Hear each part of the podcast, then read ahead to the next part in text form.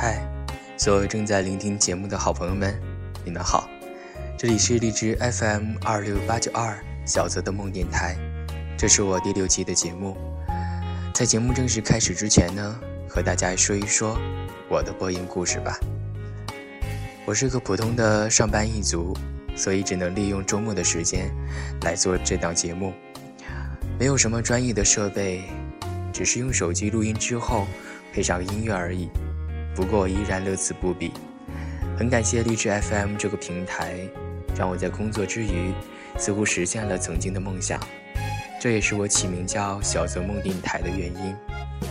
有人说我的声音略显忧伤，可能是稿件文字的原因吧，需要一定的情感。不过在未来的节目当中，我一定会让大家看到一个不一样的小泽，敬请期待吧。那么现在。就来收听我的第六期节目吧。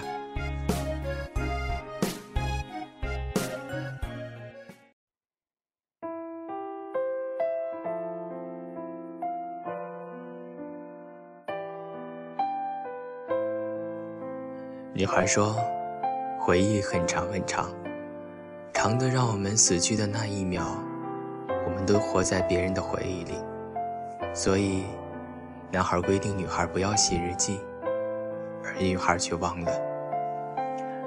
女孩叫初夏，是一个孤儿，从小就生活在孤儿院。她不喜欢一个人，她说，她很害怕寂寞的声音。可她却从小偏偏就是一个人，她没有朋友，没有两个人的童年，她的世界里只有对孤寂的感叹。所以，他从小就很独立，也注定他十分喜欢文学。他说：“只有书能理解他的心声。”他的名字叫初夏，一个很特殊的名字，是他在一本书上看到后取的。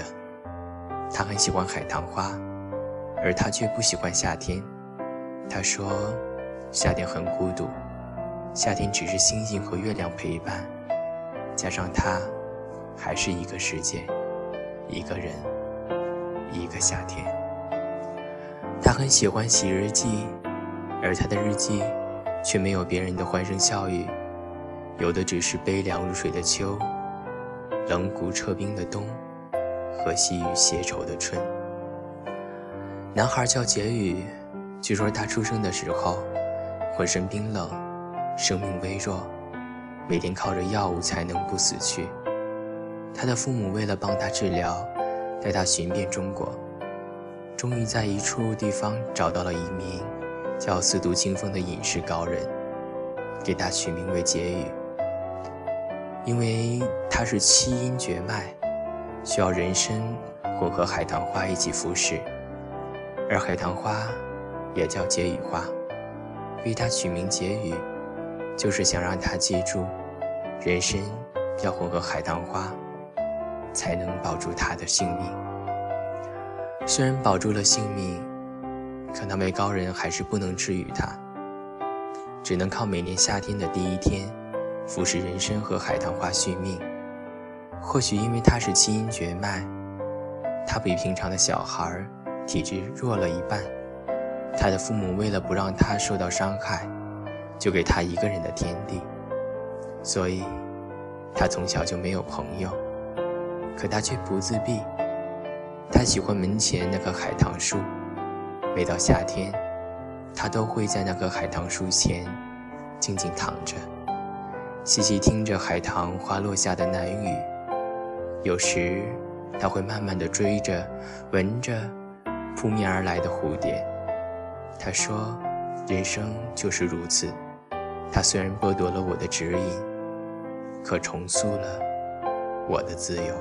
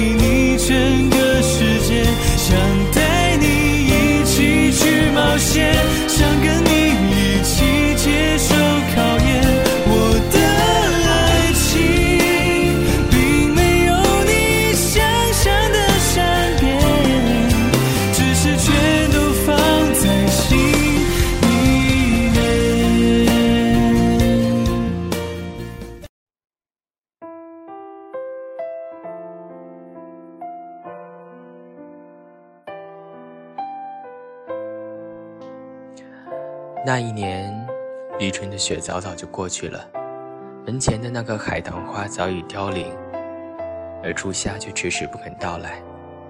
那一年，为了不让男孩孤独，他父母领养了一个孤儿，那就是初夏。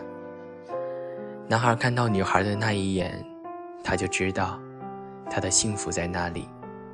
那一年，男孩十六岁，女孩十四岁。岁月流过花季，带走了芳香，却留下了来年。自从看过女孩写的日记，男孩就不允许她再写了。他说：“有我的世界，不需要回忆。”于是女孩把日记藏了起来。那一年，男孩十八岁，女孩十六岁。男孩的病还是没有好，不过他却从来没有在他面前痛苦过，也从来没有在他面前说起他的经历和病痛。他的父母也被他说服，不会告诉女孩。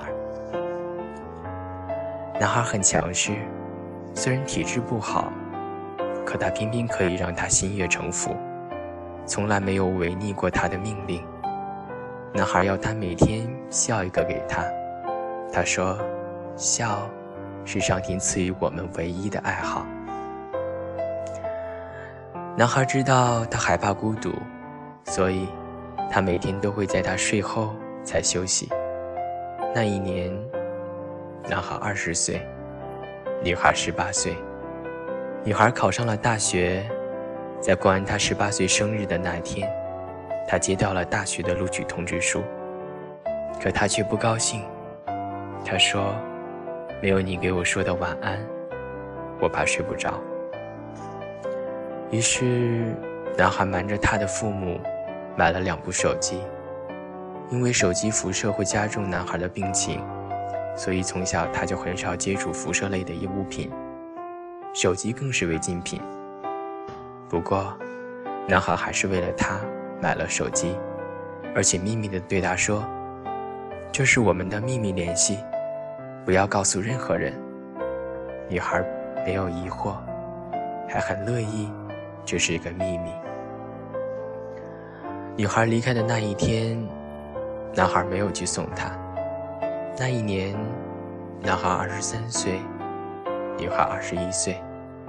女孩离开三年，只回过家一次。那一次，她是毕业才回家的，可她找不到男孩了。因为男孩搬了家，没有人知道他去了哪里，手机也是停机。留给女孩的是一栋属于她名下的房子，和一张说她要结婚了，要去国外生活的信。在男孩搬家前，他让父母留了这栋房子给他。女孩不懂，那一年她二十三岁。经过了两年的时间。他还是被别人的关怀所打动。步入了婚姻殿堂，成为了别人的他。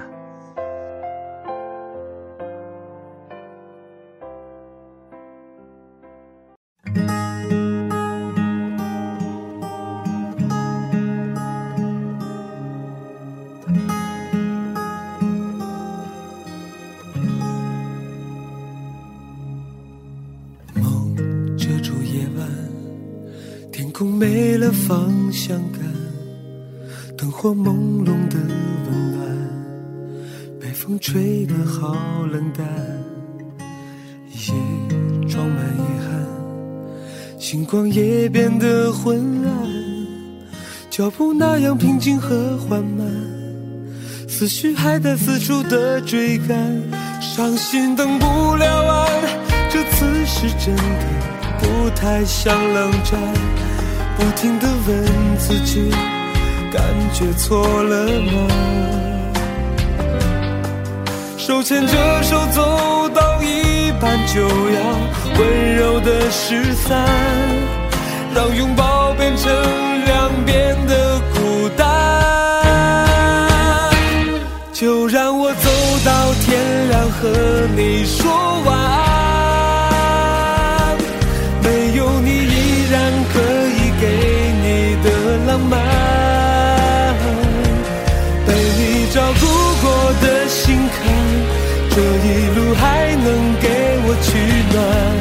就算再难看，我的爱烧完，就让我走到天亮和你说晚安。没有你，依然可以付出我浪漫。被你照顾过的心坎，这一路还能给我取暖。我觉得我的真的好灿烂。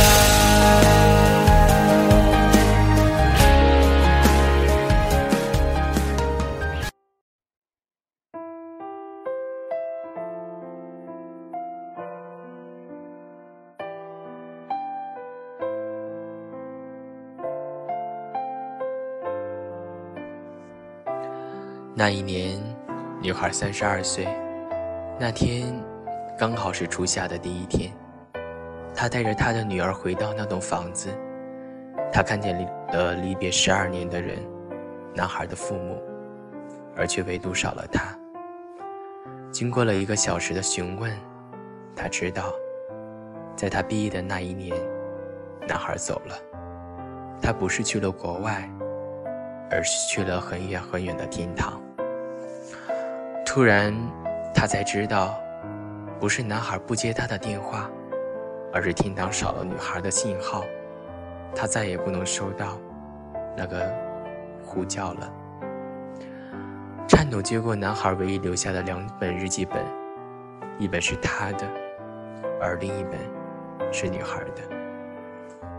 他翻开男孩的日记，只有一行字，上面写道：“你的一笑。”让我记住了夏天。他猛然想起，男孩好像在很久很久以前就规定他不要写日记。原来，男孩早就知道自己会突然在某一天离去。他不让他记起他的存在，也不愿让他补写他的悲伤在他的日记里。可女孩还是悄悄地记了日记。而那时，他也不知道，原来男孩早就知道他悄悄地记了日记。在他离开读书的那一年，男孩用了一部手机，换了他的日记。那晚，女孩还以为他是要日记，是要保存的。他还记得，他说：“日记都是回忆的悲伤，日记里的人，都是活在悲伤里的回忆，不能改。”不能变，很难过。男孩不喜欢被记在回忆里的悲伤，所以男孩要保存他的日记，还命令他不能再写日记了。他的命令从来是不可违背的，所以女孩三年没有记过日记。读书的三年，都是看着男孩发的短信过的，而他却不知道，每一次用手机发短信，男孩的发病率就会被辐射扩张成几倍。可男孩从来没有放弃，直到三年后的一个初夏，男孩发了最后一条短信，短信内容：“给我一个微笑吧。”而那个时候，女孩刚好手机没有电，没有及时收到，男孩错过了她的一个微笑。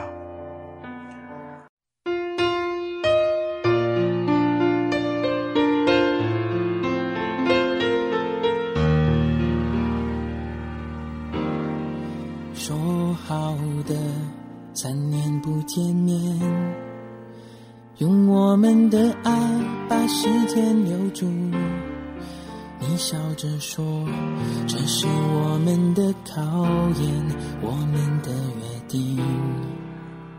合上日记，女孩恍然大悟，她想起男孩说，他没有走过夏天，他不知道夏天是什么滋味。那时女孩还以为他在逗她，所以现在才知道，他从小就冰冷，活着从来没有感受过温暖。女孩也知道了，男孩原来叫结语的含义，也理解了他每年初夏会躺在海棠树下一天。原来他离不开海棠花。女孩打开曾经自己书写的日记。日记里慢慢回放着他和她的点点滴滴。翻到最后一页，他突然愣了几秒，低下头去轻轻抚摸他他留下的字。之后，他抬起头，对着海棠花笑得很开心，很开心，因为男孩写道：“给我一个微笑吧，让我记住。”我曾来过人间，听见那棵海棠花被风吹起，渐渐的、渐渐的下着细雪。或许，在彼此看不见的另一边，你的那一个正在为你祝福，而你却不知道。